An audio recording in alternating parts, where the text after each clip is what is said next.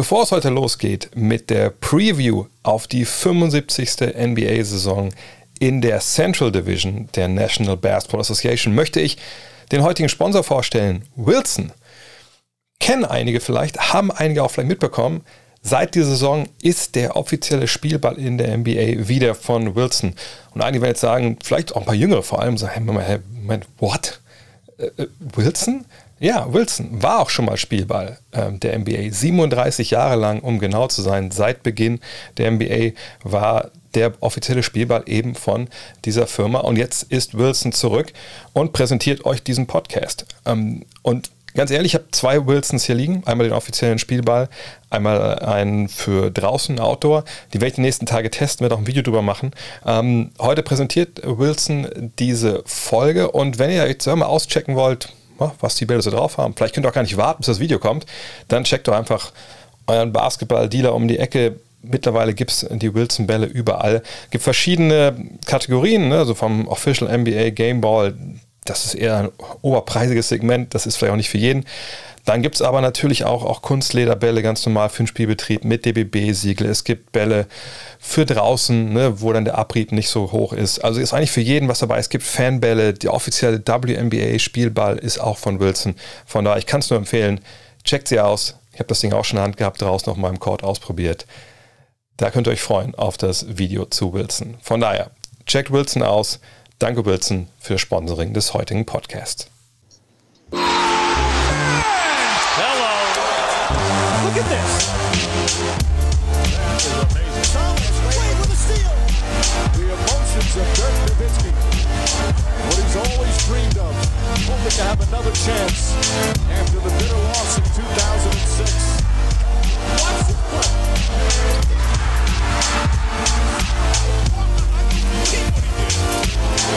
That is amazing.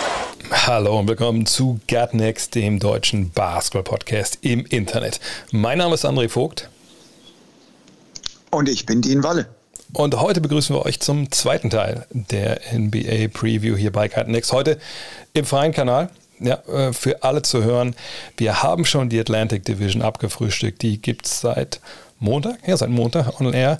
Und heute geht es weiter in der Eastern Conference und wir gehen in die Mitte, ins Heartland, wie man so schön sagt, in die Central Division. Und wie jedes Jahr alphabetisch wird durchgegangen, also nach Stadtname. Und das bedeutet, dass wir anfangen heute mit den Chicago Bulls. Bei denen, ja, gab es vergangenes Jahr einen Regime Change, wie Amerikaner das so nennen. Ja, da wurde ein bisschen, ein bisschen feucht durchgewischt. Ja, gerade durchs Front Office.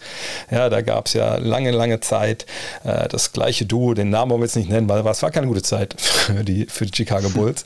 Und dann kam Arturas Karnišovas, einer meiner Lieblingsspieler. Äh, damals äh, Litauer, guter Mann gewesen.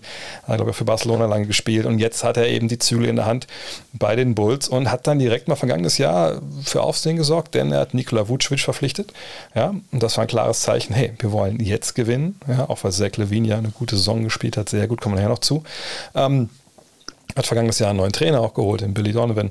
Und äh, ja, dann kam man in die Offseason, hatte die Playoffs verpasst, mal wieder. Und dann hat er angefangen, das äh, große Rad zu drehen. Und äh, am Rad zu drehen, werden vielleicht einige sagen. Und es kamen ein paar relativ prominente Namen in Chicago an. Lonzo Ball kam per Sign and Trade, äh, Alex Caruso kam als Free Agent von den, den Lakers. Und dann kurz vor Toresschluss auch nach DeMar DeRozan. Natürlich der prominenteste Name und vielleicht auch der Name, der am streitbarsten war, denn da ging natürlich die Fragen los, haben wir auch schon drüber gesprochen, als wir uns die, ähm, die Offseason angeguckt haben, kann das passen, äh, der will auch einen Ball in den Händen, der kann ich werfen. Aber am Ende stand dann halt ein Kader, der durchaus, ja, vielleicht von Playoff-Träume, wenn wir heute nicht drüber sprechen, ähm, da auslöste in Chicago. Und ähm, ja, da stehen wir jetzt mit den Bulls. Dean.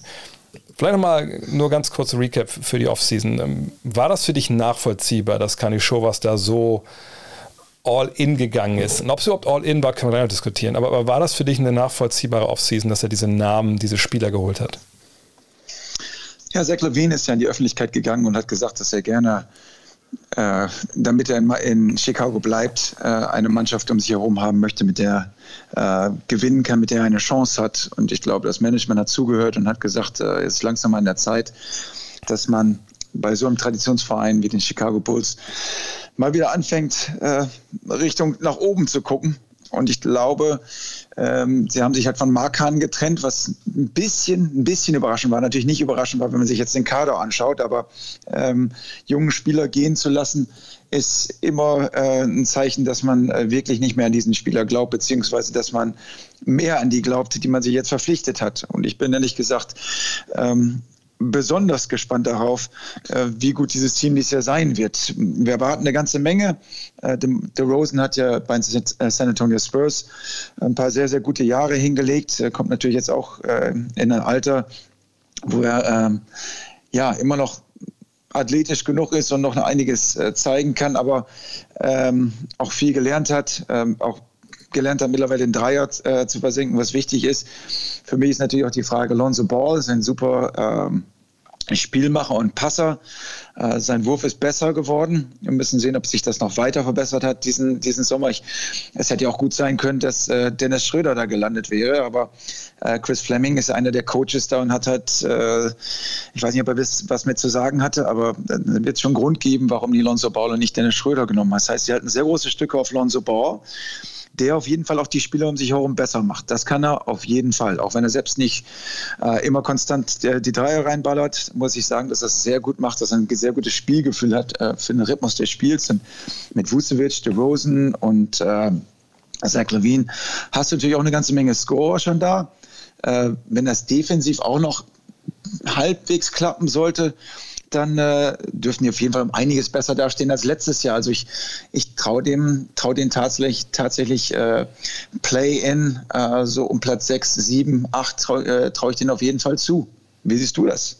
Das war so eine Offseason, wir haben auch schon drüber gesprochen. Die war natürlich super umtriebig ähm, und ich, ich gebe dir recht, also Ball finde ich, ist, ist eine clevere Verpflichtung. Bei dem Dreier mache ich mir ehrlich gesagt gar keine Sorgen. Ich meine, der hat jetzt in den letzten drei Jahren sein Volumen von 4,9 und da hat er nur 33 Prozent, das war noch in LA, äh, getroffen, äh, geworfen. Dreier bis jetzt auf 8,3 Dreier im vergangenen Jahr. Das war bei knapp 38 Prozent. Im Jahr vorher waren es 37,5 bei sechs Versuchen. Also das ist für mich jetzt schon so viel, dass ich sage, okay, das waren zwar komische Saisons ne, mit weniger Spielen und, und Covid und so, aber ähm, ganz ehrlich, also das ist für mich jetzt einer dieser 38 Prozent, die erwarte ich von dem einfach von der Dreierlinie. Und ich glaube, die Entscheidung, wenn es denn wirklich eine in dem Sinne war, gegen Dennis und, und für Alonso Ball, ist vollkommen nachvollziehbar für mich. Dennis ist einer, der den Ball in den Händen braucht. Ne? Er muss sein Speed einbringen aus dem Pick and Roll in, in Mismatches. Dann kann er Leute ziehen, kann den Ball rauskicken. Ne? Das, das ist sein Spiel. Und, und, aber genau das brauchen die Bulls ja eigentlich nicht. Ne? Sie haben Levine, der viel aus dem Pick and Roll auch macht. Und das ist auch erstmals jetzt wirklich auch längere Zeit sehr, sehr ähm, konstant. Du hast mit The Rosen jemanden, gut, der kam jetzt relativ spät an Bord, aber ne, du hast damals noch einen geholt, der ja einfach ein Playmaker geworden ist in, in San Antonio, äh, auch auf der Power-Forward-Position, wenn es sein muss. Von daher wäre Dennis auch mit seinem wackeligen Dreier da wahrscheinlich eher auch ein, ja, ein Wackelkandidat gewesen. Und ich kann das vollkommen nachvollziehen. Das Spannende, was ich finde, ist, wenn man sich mal anguckt, ähm, wie Verträge strukturiert sind. Ähm, Levine natürlich, der will jetzt einen Maximalvertrag haben, du hast angesprochen, das waren so seine Bedingungen, dass, dass er da bleiben nur würde oder wollen würde, wenn denn der Supporting Cast stimmt. Und ich muss sagen, der stimmt. Und ich weiß auch jetzt gar nicht, was da noch großartig rumgefeilscht wird. Also ich finde, der verdient auch einen Maximalvertrag. Das ist ja kein Supermax. Ähm, der Mann hat gezeigt, ne, dass er committed ist, dass, dass, er die Arbeit reingesteckt hat, er hat sich stark verbessert. Und wenn die Verträge halt siehst, dann sieht man ja, DeRozan läuft bis 2024, okay, das sind jetzt nach der Saison noch zwei Jahre. Vucevic läuft nur noch nächstes Jahr. Und dann, wenn Levine wirklich längerfristig verlängert, dann sind die dann ist der Einzige, der wirklich noch äh, nach 2024 einen Vertrag hat, der läuft, ist Wall. Der hat dann halt eine Spieleroption. Also ich finde, das ist gar nicht so dieses All-In, sondern wenn man sich jetzt mal so anguckt, was daraus im Endeffekt geworden ist, dann ist das eher so ein Zwischensport. Weißt du, was ich meine? So den nächsten ein, zwei, drei Jahre ne, da mal gucken, was man da erreichen kann. In diese Zeit fallen dann auch die Verlängerungen der Verträge von Patrick Williams und Kobe White, die ja noch bei den Rookie-Verträgen sind.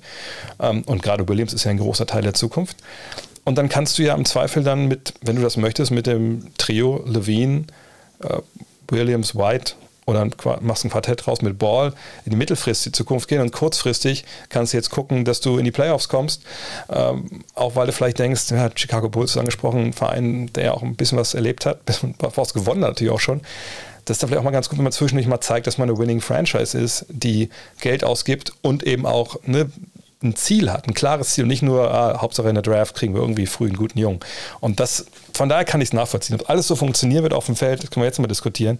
Ähm, aber ich denke schon, dass das äh, echt, echt eine gute Sache war. Du hast schon angesprochen, Ball ist ja einer, der einfach den Ball auch nicht unbedingt in den Händen braucht. Ne? Ich finde mit seiner größten Qualität, dass er den Ball einfach schnell macht ja, und nicht tausendmal dribbelt, bevor er eine Entscheidung trifft. Ähm, jetzt haben wir ja dieses zweiköpfige Monster würde ich es mal nennen, eben mit The Rosen und mit Levine, also zwei Jungs, die aus dem Pick and Roll attackieren können, die, die in ISOs gehen können. Kann das funktionieren mit diesem Kader, den sie da jetzt haben? Ich meine, Shooting ist genug da, denke ich. Aber ist es dann wirklich eine Offensive, meinst du, wo auch die Rollen klar verteilt sind, wo man sagen kann, ja, das ist eine Offensive, die ein Playoff-Team wirklich anführen kann? Ja, muss ja dazu sagen, was auch da reinspielt, ist, dass, dass Vucevic äh, mittlerweile sich so gut zum Stretch äh, Fünfer entwickelt hat, der auch wirklich sehr gut Dreier wirft. Äh, da bist du natürlich schon sehr variabel aufgestellt. Und wenn du einen hast wie Lonzo Ball, der dir im richtigen Moment immer den Ball gibt, ähm, genau auf dem, da auf den, in dem Spot, wo du den haben willst, das ist dann sicherlich schon äh, ein sehr interessantes äh, Konstrukt, wo ich glaube, äh, das ist gut anzusehen und ist auch erfolgreich. Ähm, also, wir müssen natürlich nochmal festhalten, Meister wirst du mit der Mannschaft nicht. So viel Qualität haben sie ja nicht. Aber wenn man sich die Mannschaft anschaut, ähm, haben sie ein kleines Problem im Moment. Also die äh, X-Factors sind ja die äh, beiden äh, Lottery-Picks, Patrick Williams und Kobe White, die natürlich äh, leider noch verletzt sind und am Anfang der Saison wohl noch nicht dabei sein werden. Ähm, aber die können, werden natürlich im Laufe der Saison dazukommen und äh, auch noch Stabilität bringen. Also ich denke schon, dass die, ähm, dass das gut zusammen äh, zusammenpasst, was da eingekauft wurde. Also der auch sportlich zusammenpasst, weil, denn die nehmen sich nicht gegenseitig den Platz weg. Und ich glaube, die können auch alle relativ gut ohne Ball spielen. Also klar, der Rosen äh, und Zach Levine können sich ihre eigenen Würfe erarbeiten und äh, Vucevic, dadurch, dass er so viel Range hat, ähm, kann die Verteidigung auch sehr weit mit nach außen ziehen. Das heißt, wir müssten eigentlich äh, viel Lücken sehen und die sind immer noch auch schnell genug auf den Wing-Positionen, dass sie das Spiel auch echt schnell machen können. Also ich, ich äh, und Lonzo Ball ist ja, also die Stärke ist ja nicht nur, dass er dass er den Ball nicht in den Händen äh, hat, sondern dass er genau im richtigen Moment diesen Pass spielt, diesen, diesen, den Outlet-Pass spielt, äh, obwohl den Ball nur eine Sekunde in der Hand hat ähm, oder auch schon frühzeitig den Ball halt loslässt, wenn äh, schon bevor jemand in der richtigen Position, weil er genau weiß, zu dem Zeitpunkt ist ein Zach Levine auf dem Spot open und ein DeMar Rosen hat am liebsten da den Ball und den muss er schon ein bisschen früher haben, dass er vielleicht noch eine Sekunde mehr Zeit hat und noch in der Bewegung ist. Das macht Lonzo Ball eigentlich aus. Äh, nicht unbedingt, was er selber dann an, äh, an Punkten auflegt, aber wie du auch schon gesagt hast, nicht unbedingt, wie viel Dreier er wirft, aber wenn er natürlich total einbricht und nicht Dreier werfen kann, dann kann man ihn stehen lassen, dann funktioniert das Spielleben auch nicht so gut. Also hin und wieder muss er mal einen reinwerfen, sonst, äh, sonst fehlt da ein bisschen was, aber auch ein sehr guter äh, Passer für Alley-Oops. Das heißt also, ich denke, die Mannschaft wird recht spektakulär spielen und äh, bestimmt auch schön anzuschauen. Und äh, wir beide kennen natürlich noch die Chicago Bulls damals mit Michael Jordan. Wir haben immer gedacht, dass äh, die Chicago Bulls eigentlich nach oben gehören und nicht nach unten. Also ähm, die Chicago Bulls sind eigentlich immer ein Team gewesen, wo man sagt, okay, die, die, äh, die, die gehören einfach zu der NBA dazu und zu den Mannschaften, die halt äh, schon mal eine Dynasty waren, die müssen einfach mal oben mehr mit dabei sein. Und ich glaube, äh, das ist jetzt der erste Schritt. Du hast recht, dass sie sich nicht total weit aus dem Fenster lehnen, dass sie jetzt nicht allen äh, solche langfristigen Verträge gegeben haben. Äh, das heißt, sie können auch ein bisschen, äh, sind noch ein bisschen flexibler. Das sieht man ganz klar, Kanijovas Handschrift mit diesem modernen Spiel, mit ähm, Du bist flexibel, äh, flexibel auf dem Feld, aber auch abseits davon, dass du halt jederzeit irgendwelche Wechsel vornehmen kannst, aber hast genug äh, Werfer und Scorer auf dem, auf dem Feld äh, und die auch alle mit dem, äh, ne, äh, mit dem Ball gut umgehen können und äh, den Ball auch bereit sind abzugeben. Also nicht so viele Ballstopper. Von daher finde ich das echt ähm, eine sehr, sehr interessante Kombination. Ähm, ich weiß nicht, ob du äh, schon was dazu sagen möchtest, was du erwartest, wie viele Spiele sie gewinnen, ob da auch ein Over-Under wieder ist. Ja, kommen wir am Ende natürlich zu, klar. Ja, aber ich glaube, dass, äh, dass äh, die Jungs werden schon, werden schon einige überraschen dieses Jahr. Ein Punkt, den du angesprochen hast, finde ich ganz wichtig, das ist diese Flexibilität auf dem Feld. Denn ähm, wenn man so sieht, auch gerade wer dann halt von der Bank kommt, wir haben Finn Caruso's Namen schon genannt. Ich finde, das war einer so ein bisschen der, der Verpflichtungen, die da echt so untergegangen ist. Und ich finde es aber total wichtig, dass du einen wie ihn halt hast, der, der beide Guard-Positionen halt äh, nur so als Backup bekleiden kann, der, der natürlich defensiv dir echt eine Allzweckwaffe da im, Backcourt gibt. Ähm, und wenn man sich mal den, den Kader anschaut, dann ist es einfach wirklich eine Truppe, ich will nicht sagen, die ist jetzt hier zweimal tief auf jeder Position, aber, aber eigentlich würde ich fast sogar sagen schon. Du hast Ball und White, wie gesagt, der ist am Anfang jetzt noch verletzt. Auf der 1, da kann Caruso, Caruso noch spielen. Dann hast du Dosonmo, den Rookie, der wohl auch ähm, echt tolle Ansätze zeigt mittlerweile. Dann auf der 2 auch Levine, da kann Caruso eben auch spielen. Troy Brown hast du noch am Start. DeRozan kann er sogar hochlaufen, wenn er will. DeRozan auf der 3, hast du Troy Brown dahinter oder Derrick Jones, der wahrscheinlich eher dann Backup auf der 4 ist, wo Pat Williams startet.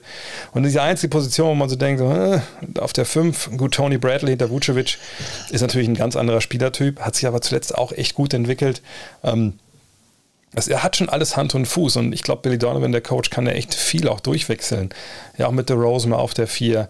Nur so diese ganz kleine Version, so Small Ball Center sehe ich nicht, aber musst du auch nicht haben mit Wutsch, der ja auch nicht nur diese Range von der Dreierlinie hat, sondern auch mal einen Post-Up gehen kann, die Mitteldistanz gehen kann. Und ich fand diese, diese Bedenken, dass das halt jetzt mit The Rosen, auch die ich selber erst am Anfang hatte, ich finde, die sind ein bisschen overblown. So. Also der kann natürlich immer noch, ab und zu kann er mal einen Dreier werfen, aber hat es in den letzten drei Jahren nicht wirklich viel gemacht. Ähm, auch nicht gut.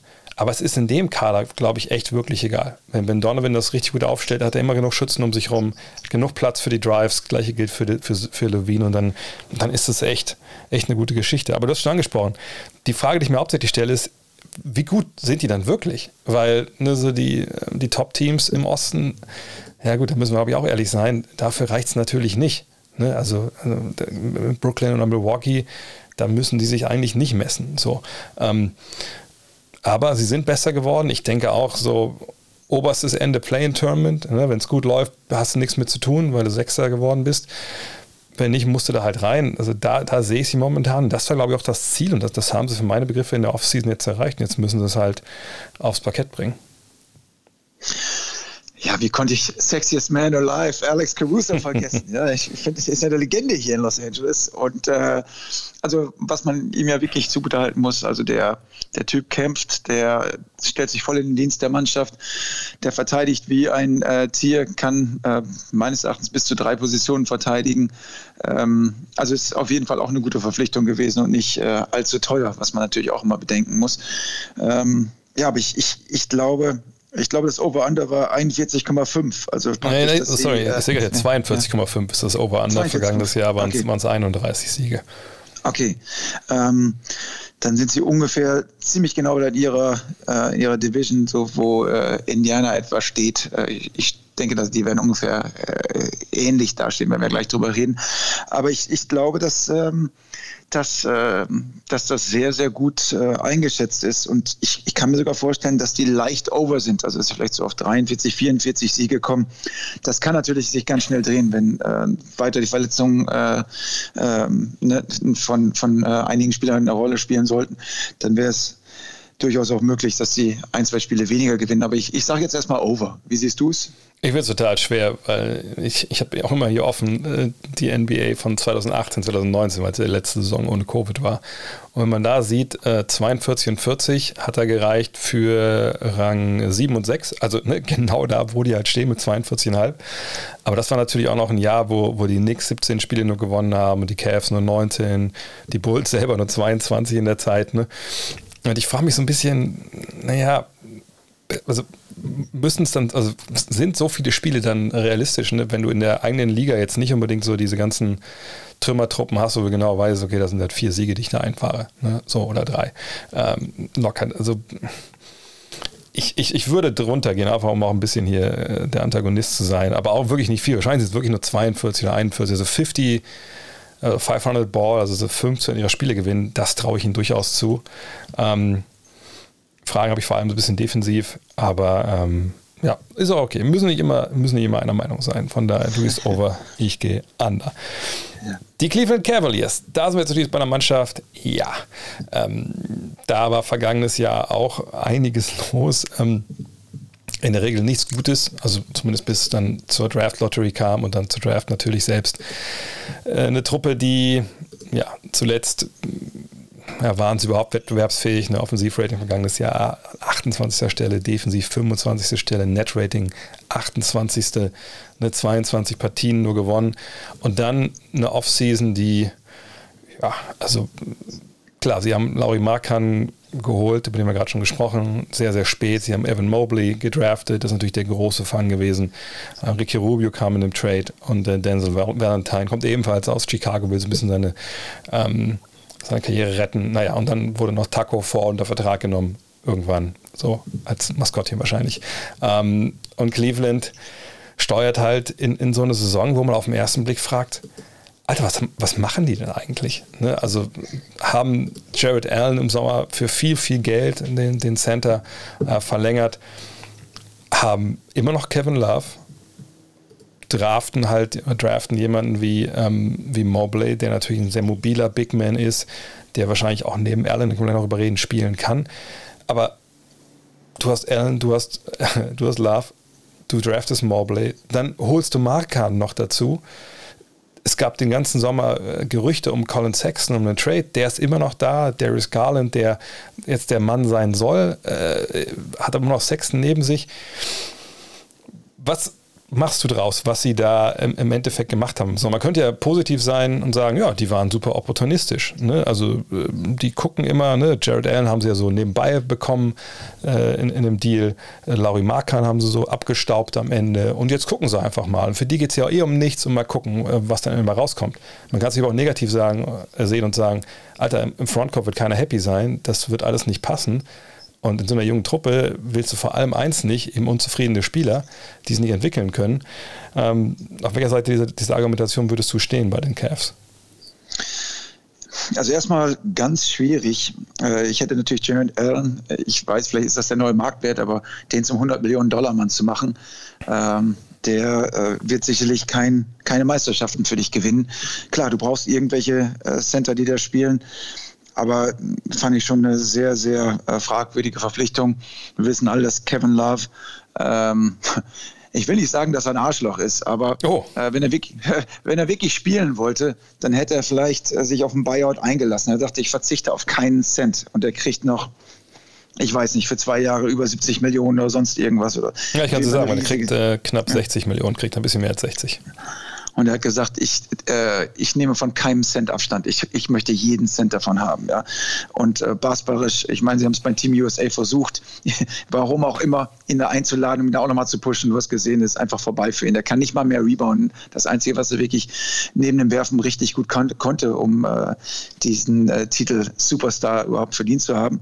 Und selbst das kann er nicht mehr richtig gut. Also normalerweise erwartet man ja immer, dass solche Leute rausgekauft werden und dann äh, irgendwie beim Title Contender da landen und dann nochmal ein paar gute Minuten geben. Aber äh, ja, der Junge hat sich, glaube ich, absolut ähm, ins Abseits manövriert durch seine äh, Leistung, durch seine Einstellung, durch sein, äh, ja, ich sag, sag's mal ganz ehrlich, durch seine Gier. Ähm, also Obwohl, es halt, da möchte ich auch kurz reingrätschen. Ich meine, äh, wenn ich erinnere, als er seinen Fünfjahresvertrag bekommen hat, haben eigentlich alle gesagt, ey, was machen denn die Cavs eigentlich da? Ne, der, der Mann geht jetzt ja. weit, er wird 35 sein, glaube ich, wenn er der Deal zu Ende ist. Äh, er ist eigentlich relativ oft verletzt. Ihr habt ihr habt keine Ziele. Das war ja, LeBron war ja weg, wenn ich mich richtig erinnere zu dem Zeitpunkt. Also warum eigentlich so? Und dann, dass er jetzt vielleicht sagt, ich will jeden Cent haben, um einfach auch klare Ansage zu machen, wenn ihr mich herauskaufen wollt, dann wird das relativ teuer, finde ich erstmal gar nicht so schlecht. Äh, wenn er, sag mal so, wenn er jetzt, keine Ahnung, wenn er statt 60 Millionen, äh, keine Ahnung, 50 angeboten bekommt und sagt, hier 10 Millionen müssen wir aber sparen, dafür kannst du dich freikaufen, der sagt immer noch, nee, das will ich nicht. Ah, dann kann man vielleicht sagen, gut, mit Basketball und der eine Liebe dazu ist wohl nicht so weit her. Aber dass äh, er erstmal jetzt sagt, ich habe das ja unterschreiben wollen, wie sieht es aus, ich brauche das Geld, das kann ich schon vollkommen nachvollziehen. Aber spielerisch gebe ich dir in vielen Belangen da recht, was du gerade gesagt hast. Ja, also er, er, will ja nicht rausgekauft werden. Das ist es ja. Das, also der, man hat es ja so ein bisschen mit der Blake Griffin-Situation verglichen und Blake hat halt diesen Schritt gemacht. Er hat auf eine ganze Menge verzichtet und äh, dafür spielt er halt beim, ja, beim beim, Super, beim Superteam, äh, wo er eine Chance hat, Meisterschaft zu gewinnen und ist vor allen Dingen auch wieder glücklich, weil er halt auf dem Feld steht. Äh, diese gleiche Liebe scheint äh, Kevin Love trotz seines Namens wohl nicht zu haben. Ähm, also ich finde zum Beispiel, klar, Ricky Rubio ist jetzt mittlerweile auch schon, es fällt mir wirklich schwer, aber ist mittlerweile echt ein Veteran, der schon lange dabei ist, äh, der der Mannschaft so ein bisschen auf den Guard-Positionen halt ähm, äh, also Kontinuität, Stabilität ähm, gibt und auch die Spieler um sich herum halt besser macht. Äh, ich finde, er hat auch gut in der Nationalmannschaft gespielt. Also man kann wirklich sehen, er hat sich entwickelt über die Jahre und es äh, sorgt eigentlich immer für Ruhe. Äh, Evan Mobley, denke ich, dass es ein sehr guter Draftpick war, dass er ähm, also auf jeden Fall der beste Big in der, in der ganzen Draft war natürlich, von dem wir ähm, noch einiges erwarten dürfen. Also klar, Rookie muss man immer sehen, das wird nicht dieses Jahr passieren, aber es sieht so ungefähr aus wie so ein Kessel buntes, was die da haben. Also Lauri Markan ist ja auch ein weiterer Big, aber die wollen ihn irgendwie zwingen, auf der 3 zu spielen, was ich irgendwie nicht sehe. Äh, er ist eher ein Fünfer als ein Dreier. Ähm, also ich bin mir nicht ganz sicher, wie die das hin, hinbekommen oder ob die vielleicht noch irgendwie sagen, okay, wir angeln uns erstmal möglichst viel Talent auf den großen Positionen und traden können wir immer noch. Also das, das, das fehlt so ein bisschen die Struktur. Äh, das ist ungefähr so, als wenn du jetzt erstmal sagst, wir lassen die Jungs erstmal spielen, sehen, wer sich davon entwickelt, besten entwickelt und die anderen hauen wir einfach raus. Ähm, also ich erwarte von der Mannschaft natürlich, obwohl die auf den Guard-Positionen, also müssen wir ehrlich, ehrlich sagen, also die haben schon ein paar, und auch auf den Wings, die haben ja sehr, sehr viele Guards in Wings. Na, egal, wen du da jetzt nimmst, ob du mit ähm, äh, zum Darius Garland zum Beispiel ist ein sehr guter Spieler. Da macht man es mal nichts vor. Der hat äh, 17 Punkte letzte Saison im Schnitt gemacht, über 17 Punkte. Und ähm, ja, okay, äh, Sexton wollen sie loswerden, aber der hat auch 24 Punkte pro Schnitt gemacht. Also, wenn du jetzt erstmal so auf die Stats guckst, dann sagst du so, mein Gott, das ist ja, äh, wie kann man sagen, dass die, dass die so eine, äh, so eine Trümmertruppe sind. Ähm, aber trotzdem gebe ich dir recht, da passt irgendwas nicht.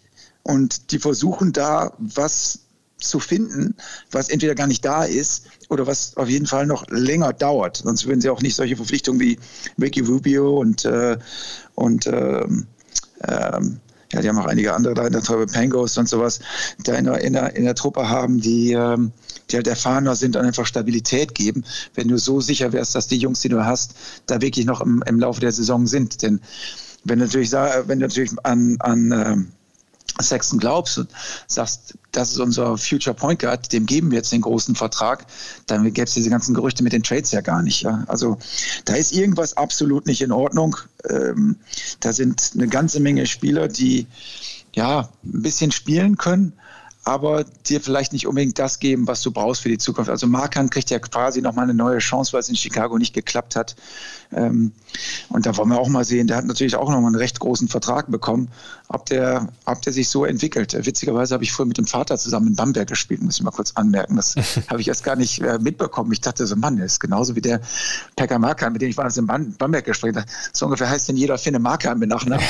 Und dann habe ich, das, ich das recherchiert und habe ich halt tatsächlich mitgekriegt, dass, es, äh, dass der Vater früher in, äh, in, der, in der BBL gespielt hat, äh, was ich ganz äh, interessant war, fand. Aber ich... Ähm, ich, ich glaube, dass ich der Mannschaft insgesamt äh, nicht viel zutraue. Ähm, also ich, ich bin mir jetzt, ähm, du müsstest mir nochmal sagen, was der Over-Under ist, aber ich glaube, dass da, ähm, dass ich da, dass da nicht zu viel zu erwarten ist. Ja, ähm, ich, ähm, ja, da kommen wir gleich zu. Ich, ich möchte eins sagen, also das Witzige ist, ich habe, als ich eben hingebetet habe, ähm, ne, was halt im Sommer passiert ist, ich, bei allem Negativen, was ich da sehe, ich kann schon nachvollziehen, was sie, glaube ich, vorhaben und, und was ein bisschen der Plan ist.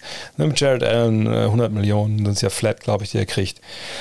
Ja, weiß ich auch nicht, ob, ob so ein Spieler, der eigentlich ja nur, also als, als, das heißt nur, ist natürlich ein toller Ringbeschützer, das muss man ganz klar sagen, ne, das macht er gut, äh, aber ist auch jetzt nicht Mutambo, ähm, der, der vorne dann echt wenig anbietet, so außerhalb äh, der Zone, ähm, obwohl er ein paar Dreier genommen hat, wer weiß, vielleicht sind ja auch gewisse Schritte da jetzt, ne, die, die im Training gesehen haben, keine Ahnung. Ähm, aber selbst jetzt, wenn man das so wie rechtfertigt, ne, okay, 100 Millionen für den ist okay. Wenn du siehst, dass du halt Allen hast, du hast Mobley, Love und Markan, eigentlich ist ja nur Love der, der wirklich stört. Weißt du, was ich meine? Ich meine, klar, ne, es ist sicherlich ein bisschen verwegen, oder es wäre verwegen, äh, Markern 15 bis, bis 18 Millionen zu bezahlen äh, als, als Six Man. Aber ne, wenn wir jetzt davon ausgehen, dass das Allen gesetzt ist als Center, weil er auch defensiv den ganzen Laden zusammenhält. Und dann gibt es eine Open Competition, okay, Markan, oder eben Mobley, wer auch immer jetzt besser reinkommt, ne, der startet halt neben Allen. Und dann muss man abwarten, wie entwickelt sich bei Mobile überhaupt, ne, im Spiel von draußen und so. Aber du hast immer Markan in der Hinterhand, den du reinwerfen kannst, als wirklich ein Stretch Big Man. Ist das defensiv dann alles Gold? Wir diskutieren hier nicht über Meisterschaftschancen, äh, äh, sondern ich glaube, für die reguläre Saison, so ein Dreier so ein Trio kann ich mir schon denken, dass das funktioniert. Und dann hast du zwei Guards, die halt ne, extrem schon gesagt, schon gesagt, Scorer sind, ne, Garland auch ein toller Playmaker.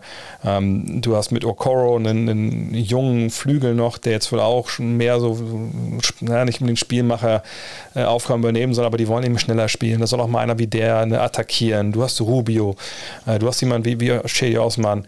Denzel Valentine kann ja auch so ein bisschen was. Also ich, ich denke schon, dass die Spaß machen könnten dieses Jahr. Ich frage mich halt nur, dieses Personal, die Kevin Love, das kann so viel vergiften. Und ganz ehrlich, mich, mich würde es nicht wundern, wenn wir irgendwann dieses Jahr so einen Fall haben, dass wir morgens aufstehen, weil du das dann sich tagsüber liest, ähm, wo dann steht, ja, äh, bla bla bla, Leave of Absence, ne, Kevin Love kann zu Hause bleiben, kann ausschlafen, kriegt sein Geld weiterhin, die suchen nach dem Trade. So. Oder halt nach dem, äh, Buyout jetzt endgültig. Weil ich glaube, dass er mit seiner Präsenz, nicht weil er absoluter Stinkstiefel ist, so vergangenes Jahr auch diese Szene da gesehen hat, wo er den Einwurf da gar nicht machen wollte. Ähm, ich glaube, wenn du den rausnimmst, dann hast du vielleicht wirklich so eine, so eine junge Truppe, äh, die Vollgas-Basketball spielen kann. Du hast einen guten Leader dahinter mit, mit Rubio. Und dann bleibt nur noch diese Problematik mit Sexton. Und für meine Begriffe, also ich würde mich schon arg wundern, wenn, wenn Love und Sexton nicht verbunden sind. Weißt du, was ich meine? Weil Sexton nicht so viel Geld verdient dass eben Sexton und Love zusammen dann irgendwie jetzt angeboten werden. Und erst wenn man merkt, da, da wird nichts passieren, dann gibt es wahrscheinlich wirklich diesen, diesen Buyout-Talk. Und dann ist dieses Team auch wieder halbwegs gerade. Dann ist es halt ein junges Team, ne, wo ein paar Leute auch Geld verdienen, aber mit äh, Leuten, die Perspektive haben. Und dann finde ich, dann macht es schon wieder Sinn. Aber solange Love da ist und die Sexton-Situation nicht geklärt, ist da einfach, ist zu viel Druck drauf, glaube ich, der da eigentlich gar nicht sein sollte. Jay, korportierst du da einen Trade nach, äh, nach Philadelphia für Ben Simmons? Ja gut, da haben, wir ja, da, da haben wir ja bei Atlanta, äh, in der Atlantic Division drüber gesprochen, dass das vielleicht möglich wäre. Ja, ähm. ähm, also ich wollte noch was sagen. Äh, kleiner Fun Fact. Ähm, Dan Gilbert, der Besitzer der äh, Cavs, äh, hatte ja 2020 äh, einen, einen, Schlaganfall, was äh, sehr, sehr traurig ist, wo auch immer auch sehr, sehr drunter, drunter zu leiden hat. Äh, in der Zwischenzeit ist aber seine Firma Quicken Loans an die Börse gegangen, ist mittlerweile 37 Milliarden Dollar schwer und der zweitreichste Besitzer nach Steve Ballmer in der, in der NBA. Hm. Also ist das sagt ja doch, dass äh, Geld nicht unbedingt äh, auf jeden Fall äh, Tore schießt, hätte ich fast gesagt, Meisterschaften gewinnt. Denn ähm, den Cavaliers geht es trotz der 37 Milliarden äh, nicht gut und Dan Gilbert geht es offensichtlich mit seinem, mit seinem Stroke da auch nicht so gut. Ähm, es tut, tut, uns natürlich sehr leid, das ist schon Klar, aber es, man merkt halt ganz klar, dass in der NBA auch, äh, auch wenn du noch so viel Geld hast, du kannst dir keine Meisterschaft so von, von, von oben weg einfach kaufen. Das ist wahrscheinlich im, im europäischen Fußball wesentlich leichter. Es ist immer wieder schwer zu verstehen, wenn man noch all die Kohle hat und es eigentlich will und trotzdem keinen äh, kein Titel kaufen kann. Also da müssen wir jetzt diesmal mal, dieses Jahr mal gucken, ob äh, Cleveland irgendwie einen Weg findet, äh, zumindest einen Schritt nach vorne zu machen. Ja, aber ich bin mir eigentlich recht sicher. Ich, ich, ich muss ehrlich sagen, ich sind auf meiner Liste auch so ein bisschen der der, League Pass Teams, die ich mir auf jeden Fall angucken werde früh in der Saison. Einfach, weil ich glaube, dass das, also ich freue mich auf Mobley, ich freue mich auf die Schritte, die die Garland und Sexton gegangen sind. Und ich, ich, ich habe ein gutes Gefühl. Aber wie gesagt, erst müssen sie diese Love-Problematik äh, lösen, wer weiß. Love und Sexton. Sex Love. Das ist ja einfach auch, das passt ja auch wie die, wie die Faust aufs Auge. Dann kommen wir zum Over-Under. Vergangenes Jahr haben sie 22 Spiele gewonnen, ne, da gab es 10 Spiele weniger. Jetzt sind sie bei 26,5. Ich habe bei dir, glaube ich, rausgehört, dass du sagst, du bleibst da drunter. Ähm, ja, aufgrund dieser äh, Dramatik innerhalb des Teams glaube ich, dass sie da drunter bleiben. Das ist also nicht unbedingt äh, auf, äh, aufgrund der, der Einzelteile, die sie da haben, sondern mehr aufgrund der Situation, die sie insgesamt haben, sage ich, sie bleiben drunter. Als, ähm, eigentlich könnte man aufgrund der Einzel, einzelnen Spieler denken, dass, äh, dass sie auch mehr gewinnen. Aber ich sage, dass wenn Organisation nicht richtig passt, äh, am Ende immer was Schlechtes bei rauskommt. Deswegen sage ich, äh, ich, ich gehe under. Ja, ich will auch leicht under gehen, aber ich sehe sich schon so bei so 25. Das, das kann ich mir vorstellen. Und wie gesagt, wenn sich das schnell löst, vielleicht äh, überraschen sie sogar ein bisschen mit ihrem Twin Towers Lineup etc. Aber da fragt man natürlich, verlangt man natürlich viel von Evan Mobley. Naja, wo wir schon mal im Tabellenkeller sind, um noch eine weitere Fußballreferenz hier zu bemühen, dann bleiben wir doch auch direkt da und gucken ein bisschen nördlich äh, nach Detroit. Da haben wir auch ein Rebuild, keine Frage, das haben wir auch vergangene Saison gesehen. Da lief da nicht viel zusammen, 20 Sieger. Da gab es ja auch einen Regime Change. Äh, Troy Weaver war der neue äh, starke Mann äh, im Management, hat dann 2020 so eine Offseason gehabt, wo man auch nicht wirklich wusste, okay, was genau wollen die eigentlich da machen?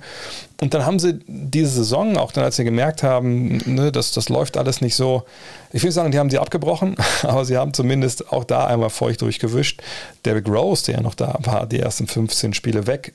Blake Griffin, der dann äh, auferstanden ist aus Ruinen, weg, äh, 20 Spiele letztes Jahr absolviert.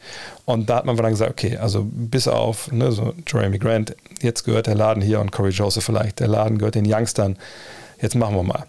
Und was wir vor allem gemacht haben, ist die Lottery zu gewinnen. Und dann kam halt Kate Cunningham dazu. Und die gehen jetzt mit, ich weiß nicht, ob sogar das jüngste Team sind äh, der Liga. Auf jeden Fall gehen sie ähm, ins Trainingslager mit neun Spielern die entweder Rookie sind oder gerade mal eine Saison in der NBA absolviert haben. Und ähm, alle gucken natürlich auf Kate Cunningham. Ich bin ja, was meistens die Draft angeht, nicht so im Thema, aber ich hatte auch mitbekommen, dass der ne, gehypt wurde das ganze Jahr. Ne, das ist der Mann, um den geht's, egal wie gut die anderen sind. Wenn du Kate Cunningham hast, dann hast du so einen, ja, die Vergleiche sind immer schwierig, aber ne, einen großen Ballhändler, Playmaker, ne, Pick-and-Roll-Spieler wie Luka Doncic und darum kannst du deine Franchise aufbauen. Jetzt haben sie Kate Cunningham und du bist ja auch jemand, der dann auch als das Summer League was abzugewinnen weiß. Ist das jetzt der Typ, der, der so eine Franchise retten kann? Und, und was erwartest du von denen im ersten Jahr? Also auf jeden Fall hat er die, äh, die Einstellung und die äh, Mentalität, um ein Leader zu sein.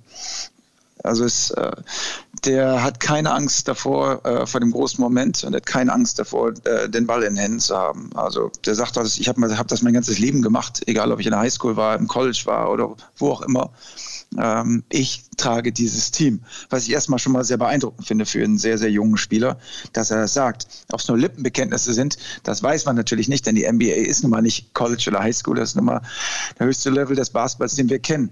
Von daher wird er da seine Anpassungsprobleme bekommen, da sein Spiel ja auch noch nicht perfekt ist. Also er hat sicherlich sehr, sehr gute Anlagen, ähm, aber ich halte ihn zum Beispiel nicht für den Rookie des Jahres äh, zwingend. Es hängt natürlich auch sehr davon ab, wie viel, wie er sich entwickelt, wie viel Spielzeit er kriegt und so weiter und so fort. Aber ich, ich denke, ähm, der Junge ist, ist talentiert, aber er wird Zeit brauchen. Äh, die werden alles versuchen, das Team um ihn herum aufzubauen. Ähm, aber er wird sehr, sehr viel Hilfe gebrauchen. Also Jeremy Grant hat letztes Jahr gezeigt, dass er ein äh, absolut ähm, bemerkenswerter Spieler ist. Ähm, und auch, ähm, okay, so, so einer wie Kelly Olynyk als, als, als, als Veteran Center, der auch ne, sehr, sehr gerne Dreier wirft. Sowas hilft natürlich einem Spieler. Das schafft ihr Platz und äh, Aufmerksamkeit geht in mehrere Richtungen. Das ist schon mal gut. Äh, kann Kate Cunningham äh, Detroit Pistons zum Detroit Basketball machen, wie wir es kennen? Ich glaube, da braucht er noch sehr, sehr viel Hilfe. Also er ist nicht der nächste, der nächste Michael Jordan, ähm, ich denke schon, wir werden irgendwann mal in All-Star-Games sehen und so weiter. Also die Qualität hat er schon. Ähm, aber ich verlange zum Beispiel äh, einen Spieler wie Killian Hayes, der auch mal in Ulm gespielt hat. Mhm. Äh, da erwarte ich eine klare Entwicklung. Also ein großer Ballhändler, der jetzt ein Jahr schon dabei war, das Spiel so ein bisschen besser versteht, da muss eigentlich noch was kommen. Also da, das kann es jetzt nicht sein, einfach in die Liga zu kommen und da so ein bisschen mitzuspielen, wenn er Nummer 7 gedraftet wurde. Ja, die hatten äh, 2020, 2021 hatten sie einen All-Rookie First Teamer mit Cedric Bay und All-Rookie Second Teamer mit Isaiah Stewart. Also viele junge Spieler, von denen man eigentlich ein bisschen was äh, erwarten kann. Ähm, und Kate geben sie praktisch jetzt den Schlüssel zum Ferrari, sagt man ja immer so schön, dass er jetzt praktisch machen kann, was er möchte. Und da wollen wir sehen, wie weit es geht. Ich glaube allerdings, ähm, es wird vielleicht eine Saison mit Pleiten, Pech und Pannen werden, aber trotzdem sehr schön anzuschauen. Also ich, ich freue mich total, äh, Detroit spielen zu sehen, da ich glaube, dass die ähm, auch wenn sie noch nicht so erfolgreich sein werden, man auf jeden Fall äh, faszinierenden Basketball sehen wird. Das ist, das ist das, was ich auf jeden Fall von dem Team erwarte. Äh, dass Dwayne Casey als Coach die spielen lassen wird, und ähm, die Jungs schnell spielen werden und es rauf und runter geht.